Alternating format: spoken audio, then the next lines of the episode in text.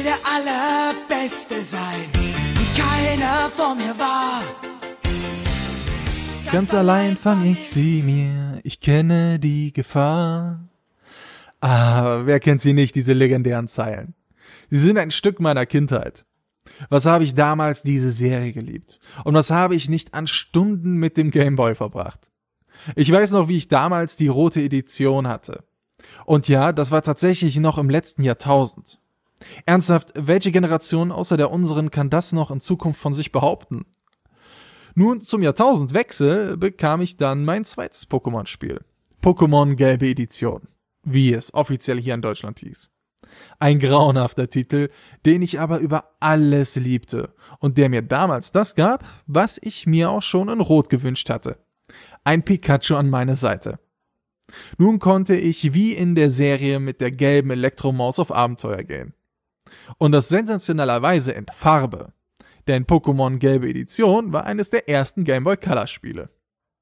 Ich denke, das sollte den Youngsters da draußen klar machen, wie lange das her ist. Es sind hier in Europa 18 Jahre. In Japan, wo das Spiel zwei Jahre früher, also 1998 erschien, schon 20 Jahre her. Für Nintendo und Entwickler Game Freak Grund genug, ein Remake des Klassikers zu veröffentlichen. Bevor wir jetzt aus meiner Kindheit in die Gegenwart kommen, möchte ich noch einmal kurz meine Position zu Pokémon ins Licht rücken. Denn auch wenn ich ein riesiger Fan des Animes damals war und Rot sowie Gelb bis zum geht nicht mehr spielte, so kalt ließ mich die Serie ab dann. Wer uns ein wenig verfolgt, weiß, dass ich zuletzt von Ultramond maßlos enttäuscht war und mir auch Omega Rubin nur verhalten Freude bereitete. Als dann Pokémon für die Switch angekündigt wurde, ließ mich das Ganze dann wieder erwarten ziemlich kalt. Das änderte sich auch nicht, als klar wurde, dass es sich hierbei erstmal nur um das Remake von Gelb handelte. Als es dann hieß, man werde Pokémon nun nicht mehr bekämpfen, sondern nur noch wie in Pokémon Go fangen, hatte ich das Spiel bereits gedanklich ad acta gelegt. Mal ernsthaft. Das ganze Spiel sollte sich mit einem möchtegern Pokéball-Controller spielen lassen. Mit einer Hand. Das konnte doch nichts geben. Oh Mann, was hab ich mich da getäuscht. Denn Pokémon Let's Go macht die Dinge nun anders, die mich damals immer genervt hatten. Was haben mich diese ständigen Zufallskämpfe angeödet? Noch heute bin ich auf Ratzfatz wirklich nicht gut zu sprechen. Und dann das ewige Kämpfen. Was hat man das Spiel damals grinden müssen? Grausam. In Pokémon Let's Go gehört dies nun der Vergangenheit an. Denn die Pokémon laufen auf der Karte und in den Dungeons frei umher. Das erspart einem nicht nur die Zufallskämpfe, sondern lässt die Welt deutlich lebendiger strahlen. Es ist eine wahre Freude, die ganzen knuffigen Pokémon über dem Bildschirm wuseln zu sehen. Und auch das von mir zuvor verschmähte Fang macht wirklich viel Laune und ist überraschend herausfordernd. Fühlt man sich anfangs noch recht unterfordert, zieht hier der Schwierigkeitsgrad recht zügig an. Die Pokémon bewegen sich über den Bildschirm, wehren Würfe ab und benötigen perfekt geworfene Bälle, um nicht gleich wieder den Ball zu entfleuchen. Nur wer hier auch gut ausgestattet ist und mit Geschick herangeht, fängt auch stärkere Pokémon. Und gekämpft wird trotzdem. Das unterscheidet sich kaum von den Vorgängern. Löblich, die toll animierten Kämpfe ziehen sich nicht mehr durch gefühlt endlose Animationen in die Länge. Auch gegen Pokémon wird gekämpft. Legendäre Exemplare wie das berüchtigte Mewtwo wollen erst besiegt werden, bevor ihr es fangen könnt. Dass das alles so viel Laune macht, ist aber insbesondere der Technik zu verdanken. Die bunte Knuddeloptik ist schlicht zum Dahinschmelzen. Jedes Pokémon hat seine eigenen Animationen und kann als weiterer Begleiter aus dem Pokéball geholt werden. Auf den größeren Exemplaren könnt ihr dann sogar reiten. Mein absolutes Highlight ist aber die Hauptfigur selbst genauer gesagt das weibliche Pendant. Die Kleine ist derart knuffig, dass mir beim Spielen immer wieder ein Oh in den Sinn kommt. Ein neues Kleidungsset hat bei mir eine ähnlich euphorische Stimmung hervorgerufen wie ein schillerndes Pokémon. Die Optik wird dann nur noch vom Sound getoppt. Dieser ist einfach grandios. Alle klassischen Titel aus dem Original wurden neu eingespielt und kommen mit so einer Vielfalt aus den Boxen, dass man glauben könnte, man säße in einer Philharmonie. Meine größte Überraschung und somit meine größte Fehleinschätzung bezieht sich jedoch auf den Ball. Ich habe mir nämlich entgegen besseren Wissens, der Pokéball sei eigentlich Schrott, das Bundle mit dem kleinen Controller bestellt. Bereits beim Auspacken wurden dann meine größten Vorurteile zerschmettert. Der recht kleine Controller lag überraschend gut und wertig in der Hand.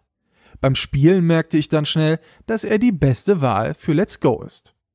Auch die Zusatzfeatures wie das Verbinden mit Pokémon Go oder das Mitnehmen eines Pokémon sind nicht nur nette Gimmicks, sondern auch sehr nützlich, da man so Pokémon auch ohne Grinden aufleveln kann. Das führt nun aber auch von der größten Überraschung zum größten Problem des Spiels. Denn es ist tatsächlich zu leicht. Nicht so leicht, dass es keine Herausforderung mehr ist, aber zumindest während der Kampagne habe ich keinen einzigen Kampf verloren. Das liegt zum großen Teil daran, dass man schlicht zu schnell levelt. Ins Schwitzen bin ich nur selten geraten. Den empörten Fans muss ich hier jedoch entgegenhalten, dass die Vorgänger für den 3DS ebenfalls exorbitant leicht waren. Ein knallhartes Rollenspiel war Pokémon noch nie. Die wirkliche Herausforderung findet dann im Endgame statt. Denn dann verändert sich das Spiel noch einmal drastisch. Ab dem Moment warten die Meistertrainer darauf, von euch besiegt zu werden. Und deutlich mehr und stärkere Pokémon bevölkern die Dungeons. Auch begibt sich das Spiel dann auf eine zweite Ebene, denn manche der kleinen Monster fliegen nun in der Luft umher. Möchte man sie fangen, muss man selbst auf den Rücken eines fliegenden Pokémon steigen. Wirklich cool gemacht. Weiterer, aber recht subjektiver Kritikpunkt ist für mich der Retro-Einschlag. Denn die Pokémon besitzen die gleichen Sound-Samples als Stimme wie damals auf den alten Modulen. Was erstmal ganz nett ist, wirkt im späteren Verlauf wie eine vertane Chance. Die stark verzerrenden Stimmen harmonieren nur sehr bescheiden mit dem sonst so hervorragenden Sounddesign. Fazit.